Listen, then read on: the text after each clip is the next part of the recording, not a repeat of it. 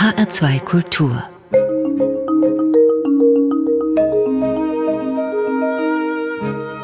Doppelkopf. Am Tisch heute mit dem Countertenor Andreas Scholl, einem Musiker, der wie kaum ein anderer das Singen in dieser Stimmlage bekannt gemacht hat und mit seinen Aufnahmen und Konzerten die Musikwelt seit vielen Jahren sehr begeistert. Ich begrüße Sie ganz herzlich am Doppelkopftisch bei H2 Kultur. Schön hier zu sein. Und ich will mich natürlich auch kurz vorstellen. Mein Name ist Susanne Pütz. Andreas Scholl, Sie kommen aus dem Rheingau, und sind da auch seit einigen Jahren wieder zu Hause. Warum nicht New York oder Paris, Orte mit großen Bühnen, sondern Kietrich? Ja, ich habe ja in, ähm, in Basel studiert, also bin aus meinem Heimatdorf Kietrich weg im Jahr 1987 zum Studium der alten Musik und Gesang in Basel und äh, habe da 20 Jahre gelebt. Und dann äh, war die Frage, äh, das kam ein, ein, ein ehemaliger Klassenkamerad und sagte, du kannst ja eigentlich leben, wo du leben möchtest. Du brauchst nur einen Flughafen in der mhm. Nähe. Das wäre doch schön, wenn du wieder zurück in Rheingau ziehst. Und dann habe ich festgestellt, ich habe eigentlich in Basel keine, äh, keinen Freundeskreis aufbauen können als Musiker. Ich war so viel unterwegs. unterwegs ja. Und dann äh, die Studienkollegen, die sind alle abgereist. Und dann äh, kam mir der Gedanke, eigentlich hält mich nichts in Basel. Ich finde, ich liebe Basel, eine wunderbare Stadt, aber zu Hause ist zu Hause und dann bin ich wieder zurück nach Kietrich. Kietrich ist bekannt für seinen Riesling. Sie leben auch in einem alten Weingut. Gehört Keltern für Sie auch dazu oder genießen Sie lieber nur? Äh, nein, äh, ich genieße lieber nur, aber natürlich gehört der, der Wein äh, zu unserem Dorf, genauso wie die Musik, der gregorianische Choral, die Orgel. Und der Wein ist natürlich auch wichtig. Meine Mutter war ja deutsche Weinkönigin 1959 und wir haben auch noch Weinberge im Besitz der Familie, die sind verpachtet. Das übernimmt ein Nachbar von uns, der wohnt eigentlich 50 Meter weit weg. Äh, Weingut Georg Solbach heißt das und die haben unsere Weinberge übernommen. Aber bis zu meinem 18. Lebensjahr habe ich also die jährlichen saisonalen Arbeiten mit meinem Großvater und meinem Bruder zusammen dann auch von Hand damals sogar noch vieles gemacht. Das ist auch heute noch so und ich, wenn ich mich nicht täusche, braucht ein Weinstock im Laufe einer Saison 36 Handgriffe. Es gibt viele Sachen, mhm. die heute äh, von Maschinen gemacht werden, aber äh, Stöckputzen nannte man das, dass man um die Weinstöcke rum Unkraut entfernt und wegkratzt, das mit einer Hacke, äh, dass man ganz früh dann im Jahr anfängt mit dem Schneiden, das ist aber dann die hohe Kunst, das durften wir nicht machen, das muss jemand machen, der Erfahrung hat, der an den Trieben sieht, was darf, was wird weggeschnitten und mhm. welcher Trieb hat das größte Potenzial, sieht jetzt so aus, dass er die meiste Frucht bringt. Also das ist spannend und äh, ich habe da leider ein bisschen den Draht verloren, bin also reiner Weinkonsument, aber kein Produzent mehr, aber bin natürlich dem Kietricher Riesling sehr verbunden. Aber Sie leben in einem alten Weingut. Ja, das ist ein Weingut, das wie das ist in einem Dorf, jeder kennt jeden. Da habe ich als Kind schon gespielt. Die äh, Vorvorbesitzerfamilie war mit meinen Eltern gut befreundet und da habe ich bei denen gewohnt, als meine Mutter im Krankenhaus war und kannte das Haus, den Keller, alles schon. Und äh, so hat der Zufall hat's dann gebracht, dass ich dort, äh, dass ich das kaufen konnte, 2007, ja. Ein altes Weingut 1685 haben Sie Genau, da die verraten. ältesten Teile aus dem Jahr 1685, was natürlich für Barockmusiker ein tolles Jahr ist. Omen, ein Omen. Ein Omen, Johann Sebastian Bach, Georg Friedrich Händel und äh, Alessandro Scarlatti wurden in diesem Jahr geboren. Also auch für die Musikwelt kein schlechter Jahrgang. Ein Winzer, der braucht für seinen Wein neben dem richtigen Wetter vor allem Geduld, Fleiß und auch Glück. Sind das denn auch Tugenden, die Sie als Sänger brauchen? Selbstverständlich. Also das ist eine Kombination aus ganz vielen Eigenschaften, die man als, als Musiker insgesamt braucht. Und äh, als äh, besonders als Lehrer wurde mir das sehr schnell klar, dass die, der, der Mix muss genau stimmen. Also es reicht nicht, dass jemand eine tolle Stimme hat. Das habe ich auch erlebt wahnsinnig talentierte Sänger, die eine Stimme haben, die uns zu Tränen rührt, die aber völlig unreflektiert singen. Also einfach in die Stunde kommen, schlecht vorbereitet vom Blatt singen. Auch das klingt dann immer noch toll. Aber, aber das reicht nicht am Ende. Das reicht nicht mhm. aus. Und dann habe ich auch Leute gesehen, die wahnsinnig ehrgeizig sind und fleißig sind. Da ist, löst aber die Stimme beim Zuhörer nicht so viel aus. Und wer zu ehrgeizig ist, das manifestiert sich auch an der Stimme, das manifestiert sich im Spiel. Das will das Publikum auch nicht sehen, dass jemand sich bemüht. wenn man das mal vergleicht mhm. jetzt mit einem Stand-up-Comedian, das muss halt alles mühelos sein. Der muss einfach lustig aussehen und lustig sein auf der Bühne. Was dahinter steckt, das muss das Publikum gar nicht wissen, aber das ist natürlich, da braucht es Disziplin, harte Arbeit und Ehrgeiz. Aber im Moment der Aufführung darf dieser Ehrgeiz nicht durchscheinen, sondern das muss einfach sehr mühelos sein. Und das sind, ist eine, eine Mischung von Eigenschaften, die's, die ich auch in meinen Studenten ähm, nicht so oft erlebe. Oft fehlt irgendwo was, äh, also ein Element äh, ist, ist fehlt, unterentwickelt. Ja. Da mhm. muss man natürlich stark arbeiten. Auch die Persönlichkeit ist ganz wichtig. Wenn jemand sehr selbstbewusst ist, ist das durchaus gut. Zu viel Selbstbewusstsein bei einem Mangel an Bescheidenheit ist nicht gut. wer nur, wer zu bescheiden ist und eigentlich viel mehr könnte, der steht sich auch im Weg. Also es ist sehr komplex. Ihr Anfang, der war in Kietrich bei den Chorbuben. Das heißt, viele Sonntage saßen sie im Chorgestühl der Basilika St. Valentin. Das ist eine viele, viele hundert Jahre alte Kirche und auch ein altes Chorgestühl. Dort haben sie dann mit den anderen gesungen. Ein besonderer Ort kann ich mir vorstellen für ein Kind. Vielleicht auch was Mystisches. Viele Schnitzereien, viele Szenen, Figuren, die da abgebildet sind, auch vielleicht in den Fenstern. Wie hat das auf Sie damals gewirkt? Hm, mystisch nicht. Also ich glaube, bei uns ist das, der religiöse Aspekt in Kietrich ist sehr bodenständig, weil auch mit dem Wein verbunden. Also wir haben ja auch Johannesweinweihe im Dezember, wo dann die Chorbuben auch als Kinder, das darf man heute wahrscheinlich gar nicht sagen, haben wir dann ein Probiergläschen Wein dürfen. trinken ja, dürfen. Ja. Natürlich der Hit für die, wenn man dann 10, 11, 12 Jahre alt war und mhm. hat in der Kirche sein Gläschen Riesling gekriegt. Und äh, die Prozession, erinnere ich mich natürlich dran, es gibt's leider alles nicht mehr so große von Leichnamsprozessionen. Mit vielen Blumen, reichhaltig ja, ausgestattet. Und, und Altären im Dorf verteilt, wo dann Station gemacht wurde und dann hat man da gesungen. Und das war natürlich auch eine Pflicht, die man übernommen hat, wenn man da im Chor gesungen hat. Also an den Hochtagen im, im Kirchenjahr, äh, wenn ich jetzt mal sage, äh, Gründonnerstag, ähm, abends eine Andacht, dann am Karfreitag Kreuzweg und Andacht an der Osternacht äh, um 10 Uhr oder um 9.30 Uhr ging das los, dann eine, eine Ostermette gesungen, am äh, Ostersonntag morgens Hochamt und Ostermontag morgens Hochamt und das haben die, haben wir damals als Jungs alles mitgemacht. Aber das hat einen natürlich geprägt. Das ist eine tolle Gemeinschaft und ich, das, ich sage mal, das ist wie so eine, mh, hm, wie so eine Bruderschaft, so Brotherhood of, mhm. of, of Choir Singers. Mhm. Und ich erlebe das A mit meinen Kollegen in der Musikwelt, in der Profimusikwelt, denen ich heute ähm, begegne, sei es Christoph Pregat, ja, Peter Coy, äh, Justin Davis, also die Tenor, Countertenor, Basskollegen, alle, die mal in einem Knabenchor gesungen haben, die sind eigentlich völlig okay, die, weil die sehr bodenständig sind. Die haben was gemacht, was um sie rum 30 andere Jungs auch getan haben. Die bilden sich nichts groß auf, auf sich, sich, selbst ein. ein. Ja. Mhm. Also es, es erzeugt so eine ganz gesunde Musikerpersönlichkeit.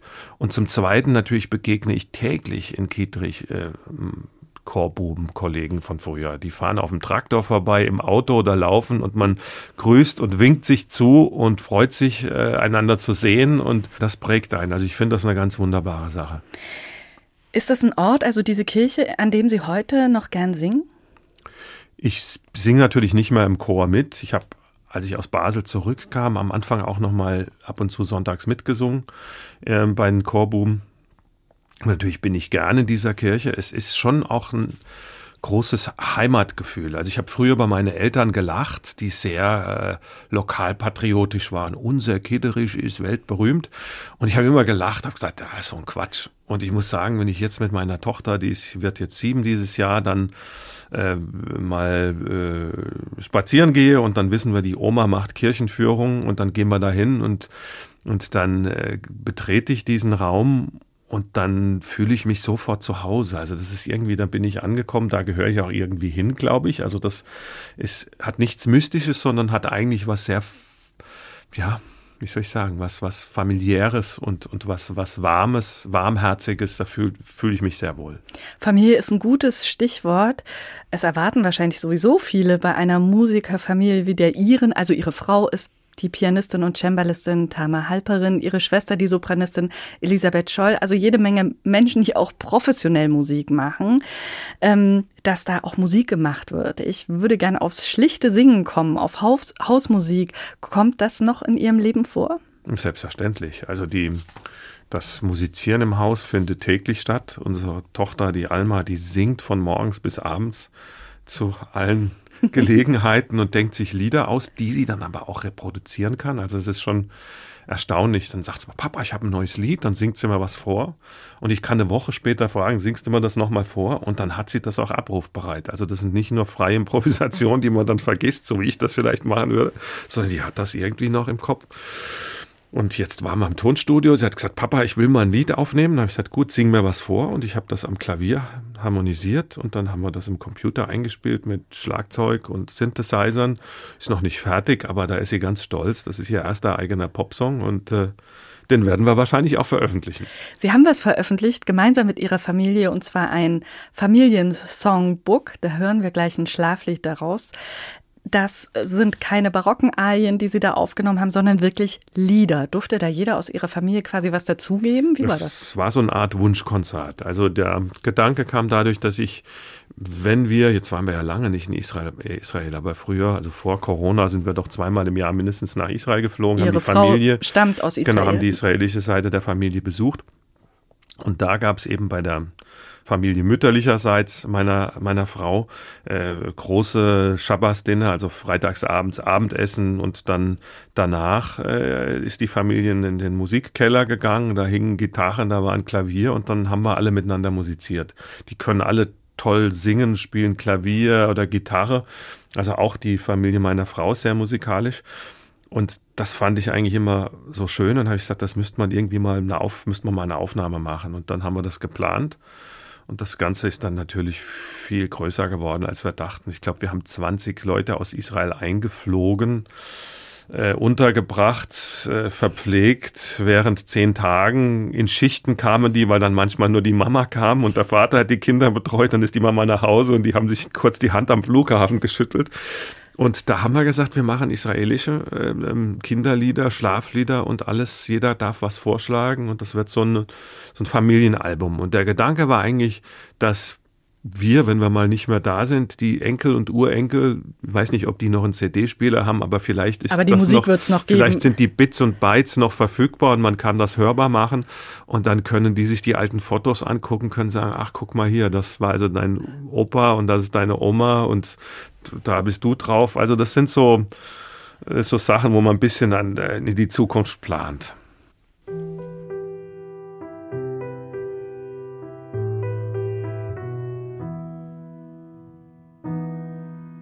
היכל והעיר נדם ופתע, ונשתתקו שוקי פרס, ורק אשמה קלרינטה, וקול כינור וקונטרבס, מלחשים אל תתלבטה, ושקט שקט הס.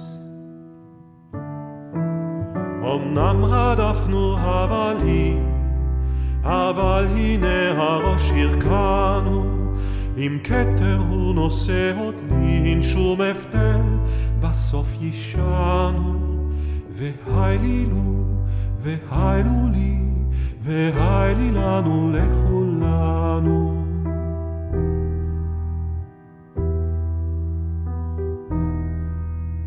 נום תפוח, נום העץ, נום המלך, נום עלץ, נומו נהרות וחוף, נומו חצוצרות וטוף. אולי בכל זאת רבע עוף? לא, לא סוף. כל רוגז וחמות וטורח, ותאוות וחירוק שן. עברו חלפו כעוברי אורח, שיעברו אני ישן. גם שאלות לשאול אין צורך, ואין תועלת אין. רוב נגינות יש וצלילים, אך שיר הארץ שידענו, ושנחבא אל הכלים, רק ובסוף נשאר איתנו. נשאר ושר, הניחו לי, הניחו לנו לכולנו.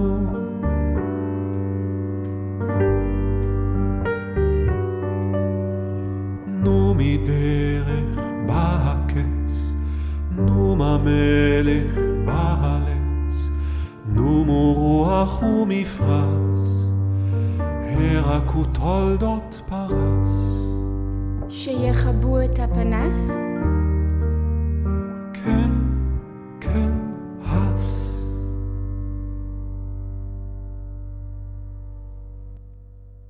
Andreas Scholl und seine Frau Tama Halperin am Klavier mit diesem hebräischen Schlaflied. Und Andreas Scholl ist mein Gast heute im Doppelkopf in H2 Kultur. Bei dieser Aufnahme, da haben wir eben gerade hören können, Andreas Scholl, wie ich sag mal, ihre normale Stimme klingt. Mhm. Sonst kennt man sie mit ihrer Countertenorstimme. Wie war das eigentlich, als Sie als Teenager in den Stimmbruch gekommen sind und Ihre Sprechstimme natürlich nach und nach nach unten gerutscht ist, Sie aber weiter hoch singen konnten? Hat Sie das irgendwie irritiert? Konnten Sie damit was anfangen? Wie war das? Ja, da komme ich jetzt wieder auf die Chorbuben zurück, also auf das geschützte Umfeld, so will ich das mal nennen.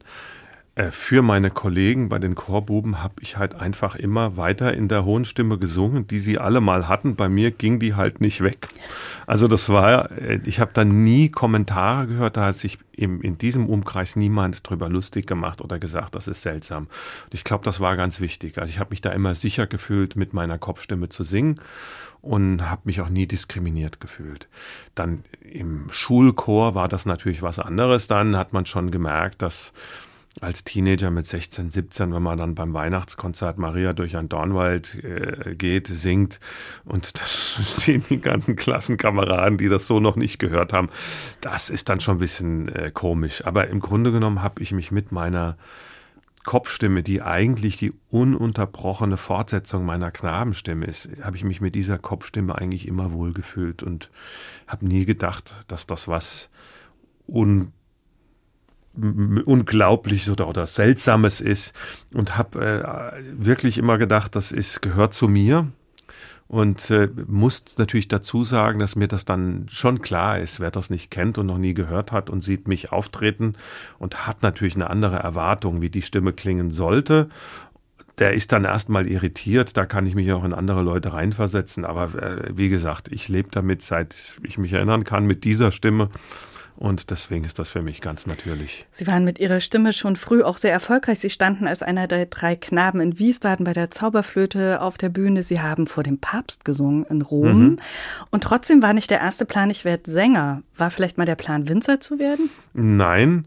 Ähm, eine Alternative wäre noch der Obst- und Gemüse-Großhandel gewesen. Meine Eltern hatten einen Obst- und Gemüse-Großhandel in Wiesbaden. Und als Kinder haben wir da auch immer fleißig mithelfen müssen. Ich würde nicht sagen mitgeholfen, so halb freiwillig, halb, halb äh, unfreiwillig wurde das von uns verlangt, dass wir da in den Sommerferien nachts mit aufstehen um drei Uhr und freitags um zwei Uhr und eine Stunde später ging dann die Arbeit los. Es war ein knallharter Job und mein Vater hat dann aber auch gesagt, das beste Beispiel, diesen Job eben nicht zu machen, sei er. Äh, weil es keine Zeit für Familie lässt. Und, mhm. und das, ähm, also das kam da nicht in Frage. Und dann dachte ich als, als Teenager mal, wollte ich mal zur Bundespolizei. Da fand ich die GSG 9 ganz toll und habe da viel drüber gelesen und dachte, das ist jetzt, aber ich habe stark geschielt, die hätten mich bestimmt nicht genommen. Oder wollte vielleicht zur Bundeswehr. Ich habe dann später auch meinen Wehrdienst gemacht und bin auch heute Reservist und engagiere mich da ein bisschen, soweit das meine Freizeit halt zulässt.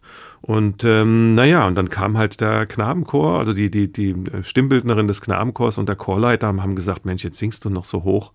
Mach was draus. Mach was draus. Und da bin ich auch sehr dankbar, weil ich auch von unserem Chorleiter Rainer Hilkenbach der leider schon vor fünf oder sechs Jahren jetzt verstorben ist, der hat mich sehr gefördert. Also ich habe immer Solo singen dürfen, habe natürlich da Aufführungspraxis sammeln können und in hatte, einem geschützten Rahmen. Ja, und hatte, hatte also Routine als Solist, mich vor ein Publikum zu stellen und denen was vorzusingen. Das war dann als Student, haben wir dann nochmal die Knie geschlottert und dann kam auch nochmal Nervosität, aber ich glaube, da hat man einen, einen, einen großen Vorsprung, wenn man im Knabenchor schon diese Solorollen wahrnimmt und auch weiß, jetzt bin ich Solist, äh, jetzt stelle ich mich wieder hinten an und bin, bin Wasserträger für die anderen und Unterstützer.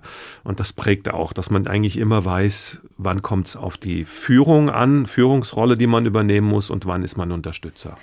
Gab es doofe Sprüche Weil sie eine andere Stimmlage haben, die vielleicht nicht äh, typisch waren, wenn man sie normalerweise so erlebt hat und auf einmal singt jemand dann doch äh, hoch? Also da gibt es eine ganz lustige Anekdote. Als ich bei der Bundeswehr war, dachte ich natürlich in diesem Testosteron geschwängerten Umfeld, um Gottes Willen, ich als Countertenor, was, äh, da wusste ich schon, dass ich Gesang studieren würde und die, was machst du, Scholli? Und dann habe ich gesagt, ich werde Gesang studieren, ja was? Da habe ich gesagt, Countertenor, ich habe nie vorgesungen. Und dann haben sie gesagt, sing mal. Ja, und dann hatten wir ein Manöver und lagen da in so einer Schlammkuhle, schmutzig und, und es gab gerade Zigarettenpause. Und dann äh, kam äh, unser Oberstleutnant Dinkel Aker, hieß der, also nicht mit Zecker, sondern mit K, lief vorbei und unser Feldwebel Wallacher, werde ich auch nicht vergessen, den haben der sagt, also äh, Oberstleutnant, machen hier gerade Zigarettenpause und im Smalltalk, wir haben auch hier einen Sänger in der Gruppe. Und dann hieß es, ja, wer ist das? Das ist der Kanonier Scholl. Kanonier Scholl, bitte vortreten, singen Sie uns was vor. Da habe ich gesagt, Herr Oberstleutnant, ähm, darf ich kurz was sagen? Also das ist eine hohe Stimmlage, Countertenor, dass ich, da fangen jetzt gleich alle an zu lachen. Und dann hat er gesagt, alle herhören, der Kanonier Scholz singt uns jetzt was vor. Keiner lacht, das ist ein Befehl. Und ja, es war aber ein, ein wahnsinnig andächtiger Moment. Ich habe dann ein gregorianisches Ave Maria gesungen in dieser Schlammumgebung. In diesem Schützenloch. Und und die Kollegen haben alle andächtig zugehört. Und es hat auch keiner gelacht, es musste sich keiner das Lachen unterdrücken. Und danach kamen die und haben gesagt, Mensch, Scholli, klasse. Also das war auch, äh, für mich war auch die Bundeswehr, muss ich sagen, eine Schule. Äh, und ich wurde von ganz vielen Leuten sehr, sehr überrascht, denen ich im zivilen Leben aus dem Weg gegangen wäre. Und wurde von ganz vielen überrascht, positiv. Und äh, ich glaube, das habe ich auch später dann in mein Berufsleben mit einbringen können. Also ein Stimmfach, ein ganz besonderes, auch an ganz besonderen Orten hat sie das ja. schon begleitet. Ähm, ein Vorreiter dieses Stimmfachs, das war der Engländer Alfred Deller, der in den 1960er Jahren ja diese Counter-Stimme sehr populär gemacht hat. Musik von ihm haben sie uns heute mitgebracht. Bevor wir diesen Ausnahmesänger jetzt hören werden, würde ich gern von Ihnen wissen, was Sie persönlich so an seiner Stimme fasziniert. Also Alfred Deller wird so als der Urvater der Countertenöre bezeichnet. Er war der Countertenor, äh, der diese Stimmlage aus dem Chorgesang, also der Countertenor hat ja immer existiert in England, schon in der Choraltradition, in der Choral Tradition, Cathedral Choir. Da haben immer Männer auch die Altstimme gesungen. Aber das, die haben nie solo gesungen. Und Deller war der Erste, der dann vor ein großes Publikum trat und das Agnus Dei aus der Ham, also die Soloarien aus einer Bach-Messe oder aus einem Bach-Oratorium als Mann gesungen hat, die Altarien.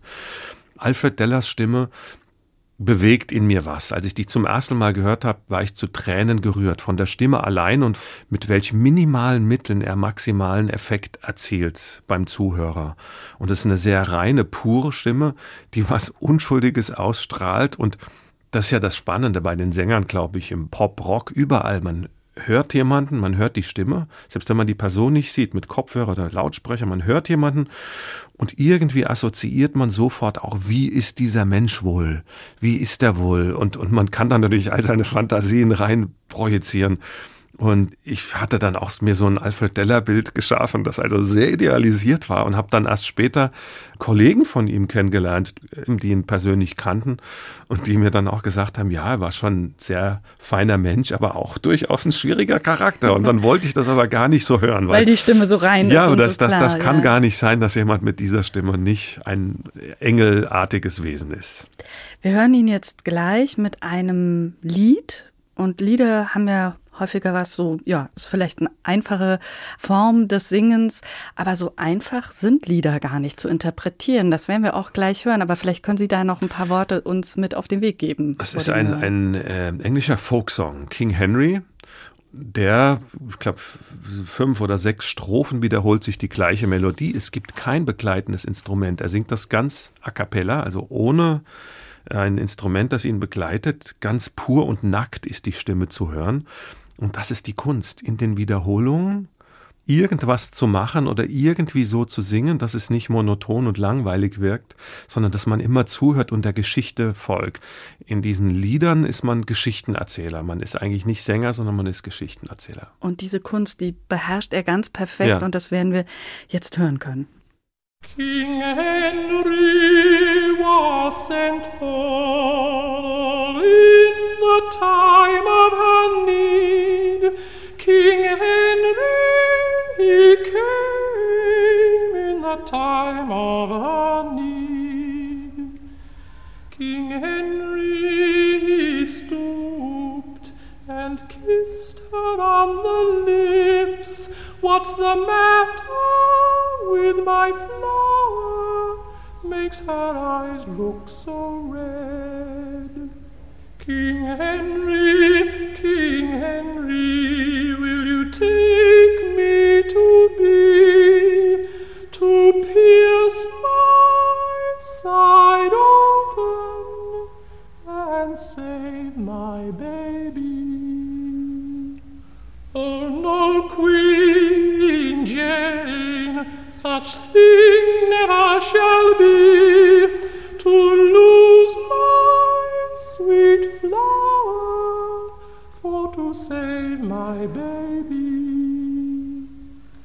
Queen Jane, she turned over and fell in a swound.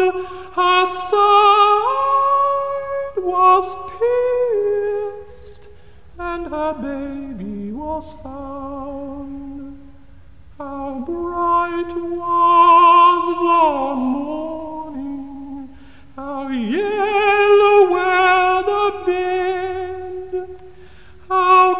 costly was the shroud Queen Jane were wrapped in. Their six followed after, and six carried her along. King Henry followed with his black mourning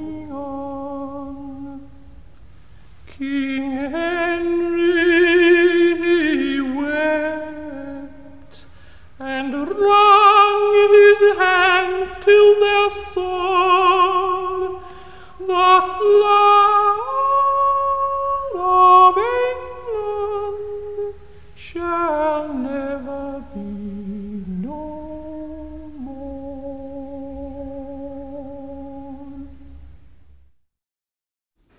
Was für eine Stimme, Alfred Deller, der englische Countertenor hier bei uns in HR2 Kultur im Doppelkopf. Und da spreche ich heute mit dem Sänger Andreas Scholl.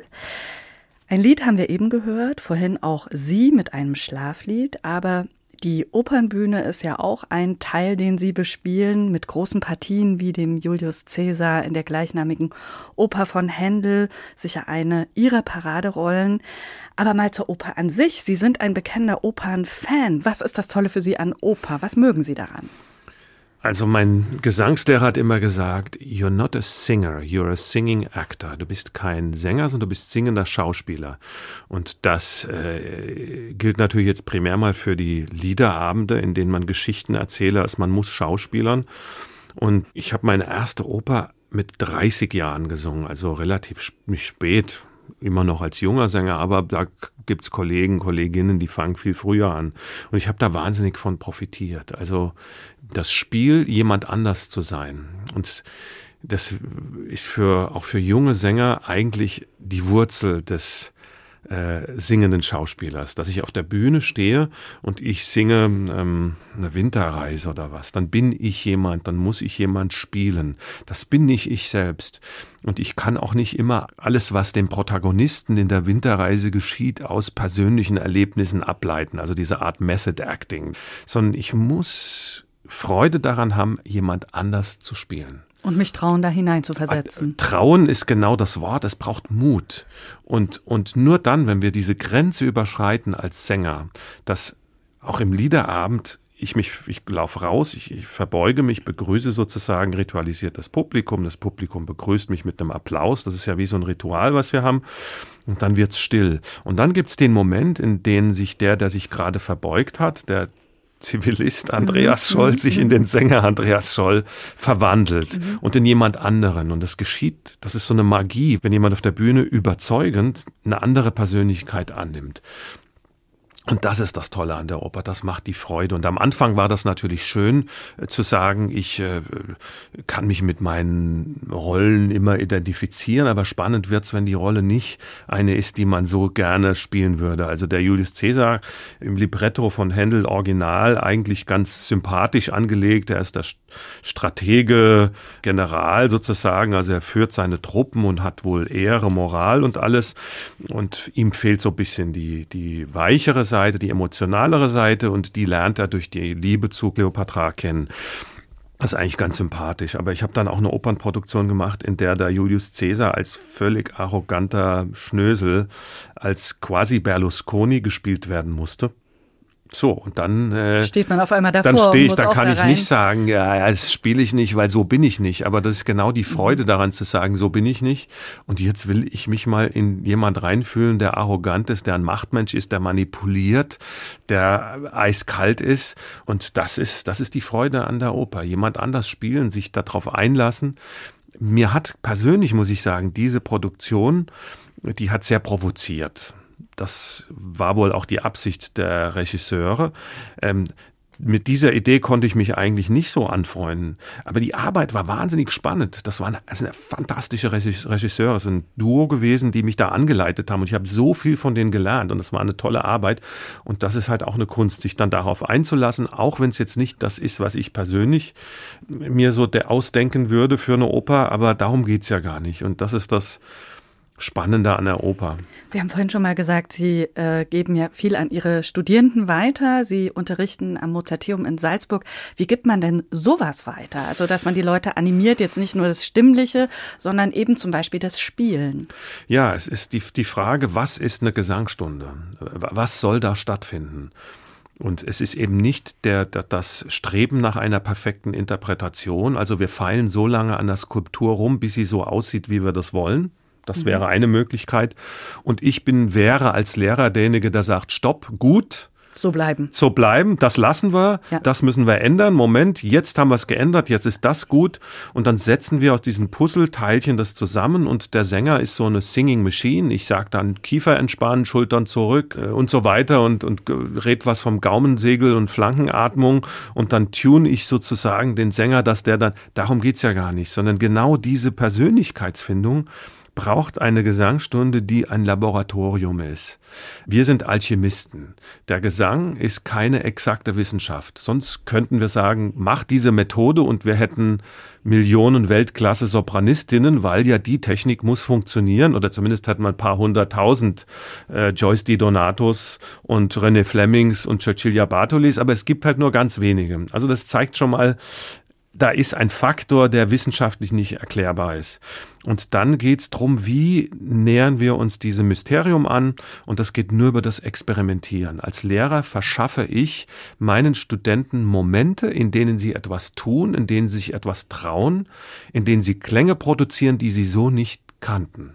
Und der natürliche Reflex ist immer sofort aufzuhören zu singen äh, wenn das passiert. Weil man es nicht kennt. Genau, es ist, man, man, man bewegt sich in unkartografiertes Territorium und der, das Gehirn sagt, stopp, stopp, die Stimme macht hier was, das kenne ich so nicht. Aber dann sagen wir, ah, hm, diesen Klang haben wir ja so noch nicht gehört.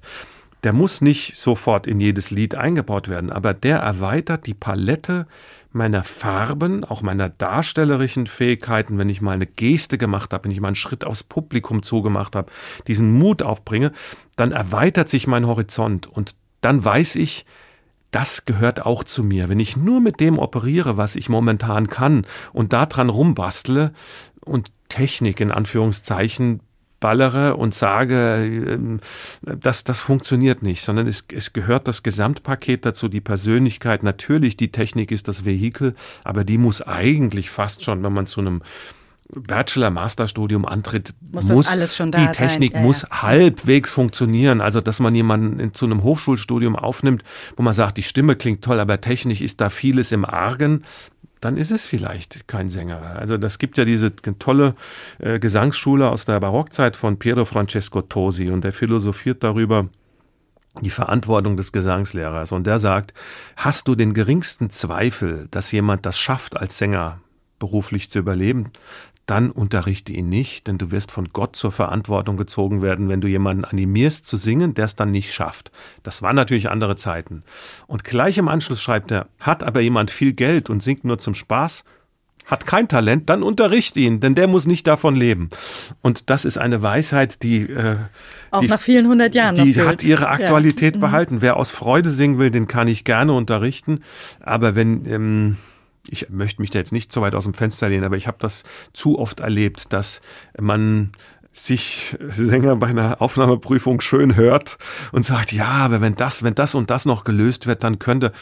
Also ich glaube irgendwie, das, das Talent muss irgendwie ganz klar, kristallklar durchscheinen und die Stimme muss was haben. Und wenn eine Stimme technisch fehlerhaft ist, dann wird es schwierig. Ich will noch mal aufgreifen, Sie haben eben gesagt, Laboratorium ist so eine Gesangsstunde. Was ist für Sie, wenn Sie als Dirigent vor einem Orchester stehen? Da haben Sie ja auch alle Fäden in der Hand und können selbst gestalten. Da ist natürlich viel weniger Zeit. Da muss ich ähm, klare Ansagen machen. Da muss meine Experimentation muss im Kopf stattgefunden haben und ich muss eine ganz klare Vorstellung davon haben, wie, wie sehe ich das Stück. Und habe jetzt gerade eine Johannespassion zum allerersten Mal dirigiert. Das war mein großer Traum mit einem modernen Orchester, das eigentlich perfekte Schlagtechnik gewohnt ist. Und das kann ich nicht, das muss ich sagen. Aber ich kann natürlich erzählen und erklären, worum es geht, warum ich dieses Tempo wähle, wohin sich diese Phrase entwickelt. Mit dem Chor ging das natürlich ganz fantastisch. Ich habe gesagt, ihr seid singende Schauspieler und jeder Choral hat verschiedene Funktionen. Das eine ist eine Kontemplation, wo ihr für euch selbst singt, ganz intim. Dann gibt's aber Schaut her, dort liegt im finstern Stall oder Weihnachtsoratorium ist das jetzt.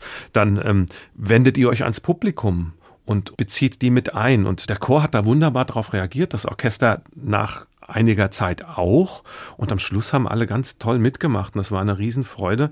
Aber da gibt's weniger Zeit zum Experimentieren. Das wäre natürlich der Traum, ausreichend bezahlte Probenzeit zu haben. Da hängt es, glaube ich, bei ganz vielen Chören und Orchestern, dass man maximal zwei Probentage hat. Also nicht so richtig ins Arbeiten kommt, sondern schauen dass muss, man dass mal es so eine läuft, Probenwoche ja. hätte oder zwei Mhm. Wochen äh, Klausur mit einem Orchester und Chor und spricht über die Musik, probiert Sachen aus, verwirft Ideen, kommt zu ihnen zurück.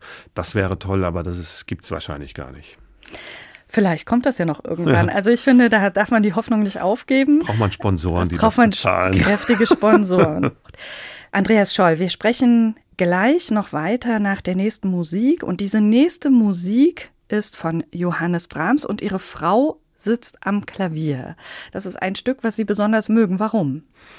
Ja, es ist zunächst mal überhaupt kein Repertoire, mit dem ich zu tun habe. Ist Klavierrepertoire und Johannes Brahms ist jetzt auch nicht mein Spezialgebiet. Aber ähm, es ist Teil einer Aufnahme, die ich mit meiner Frau gemacht habe, einer Lied-CD, äh, Wanderer, da spielt sie das. Und ich habe das natürlich immer wieder gehört. Auf unseren Tourneen hat sie das ganz oft gespielt, weil das Teil dieses Konzertprogramms war.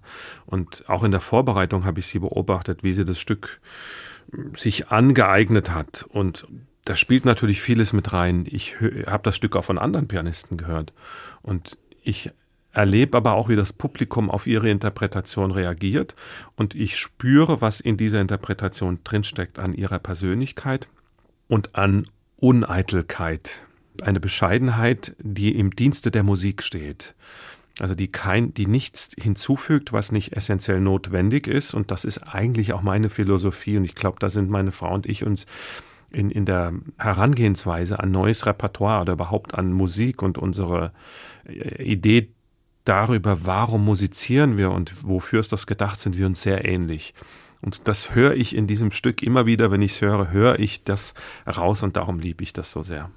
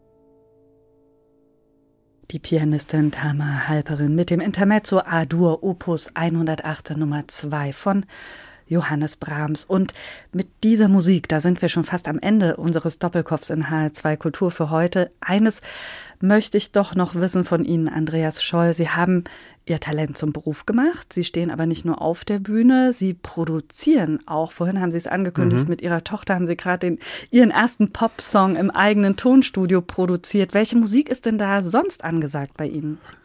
Ja, also ich bin als ab als Teenager sehr viel elektronische Musik gehört. Das also Teenager heißt, das waren die 80er Jahre.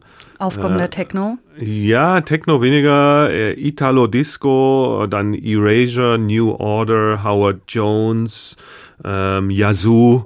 Ähm, also so alles, was mit Synthesizern zu tun hat, das hat mich fasziniert und, und ich bin ein Kind der 80er und meine Songs haben auch immer noch diesen Vibe diesen mit dabei. Und jetzt habe ich gerade so eine, äh, das dritte Stück, äh, ein, ein, eine, eine Coverversion von einem Italo-Disco-Hit, an dem ich arbeite. Der erste war Mirage von der Band Scotch, das eigentlich mhm. so eine ganz Stasera la Luna Ci porterà fortuna. Also wirklich Pop. Ja, so richtig äh, Italo-Disco-Pop und das habe ich eine Ballade draus gemacht. Da habe ich den habe ich also im Eigenverlag sozusagen veröffentlicht, auch einen Videoclip dazu gemacht. Der zweite war von Valerie Dore, The Night. Den habe ich, da habe ich die Maxi-Single zum 16. Geburtstag geschenkt bekommen. Die habe ich noch mit der Originalwidmung meines Freundes Frank Dietzmann. Da habe ich auch ein Remake gemacht und jetzt bin ich dran, äh, Radiorama, Chance to Desire. Es ist ein äh, äh, Produzent, auch der hat klassische Musik studiert, Aldo Martinelli, hat auch unter Martinelli äh, Sachen veröffentlicht. Und das ist ein äh, ganz interessanter Typ hat in den 80ern wahnsinnig viele Hits gehabt in Italien und auch in Europa.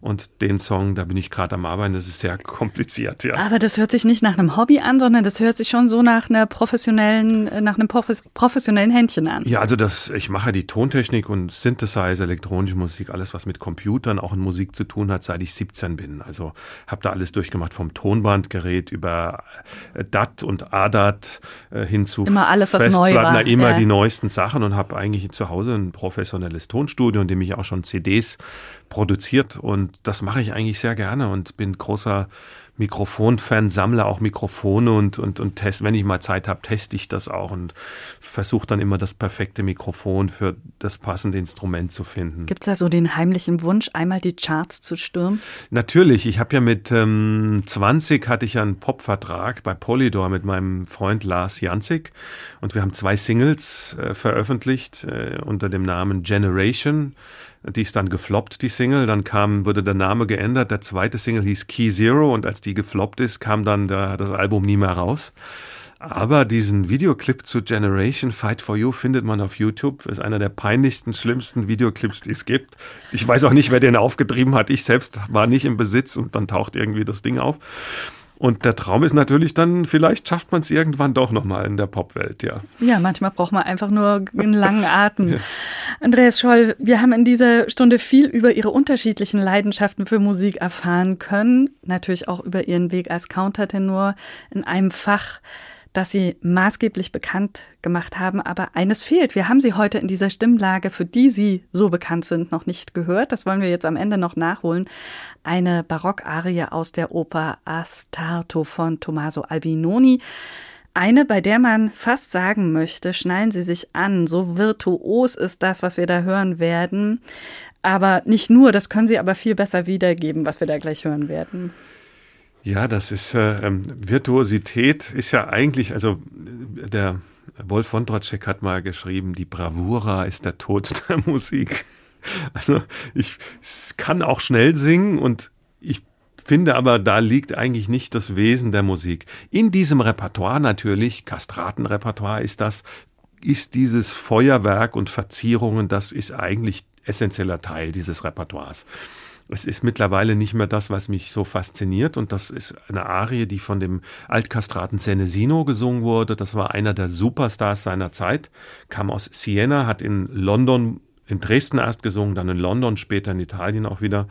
Und die Aufnahme habe ich mit meinen Freunden von der Accademia Byzantina gemacht, mit denen ich jetzt auch im Juni wieder eine Aufnahme mache, die schon zweimal verschoben wurde, Corona-bedingt. Dann hoffen wir, dass es wirklich stattfindet. Und äh, ja, es ist eine recht flotte Arie. Damit sage ich ganz vielen Dank, Andreas Scholl, dass Sie heute bei uns im Studio waren. Vielen Dank für Ihre Zeit und auch für Ihre Offenheit. Und damit verabschiede ich mich. Auch bei Ihnen danke, dass Sie uns zugehört haben. Machen Sie es gut, sagt Susanne Pütz. Sfortunato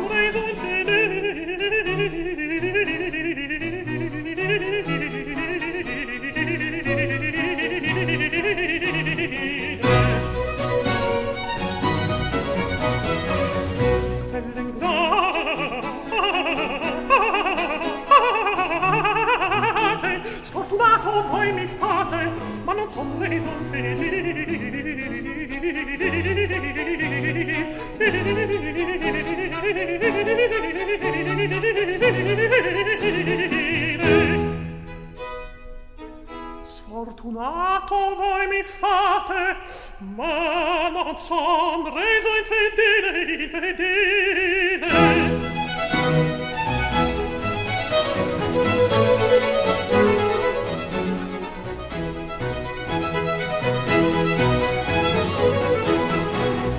Ma non è per colpa mia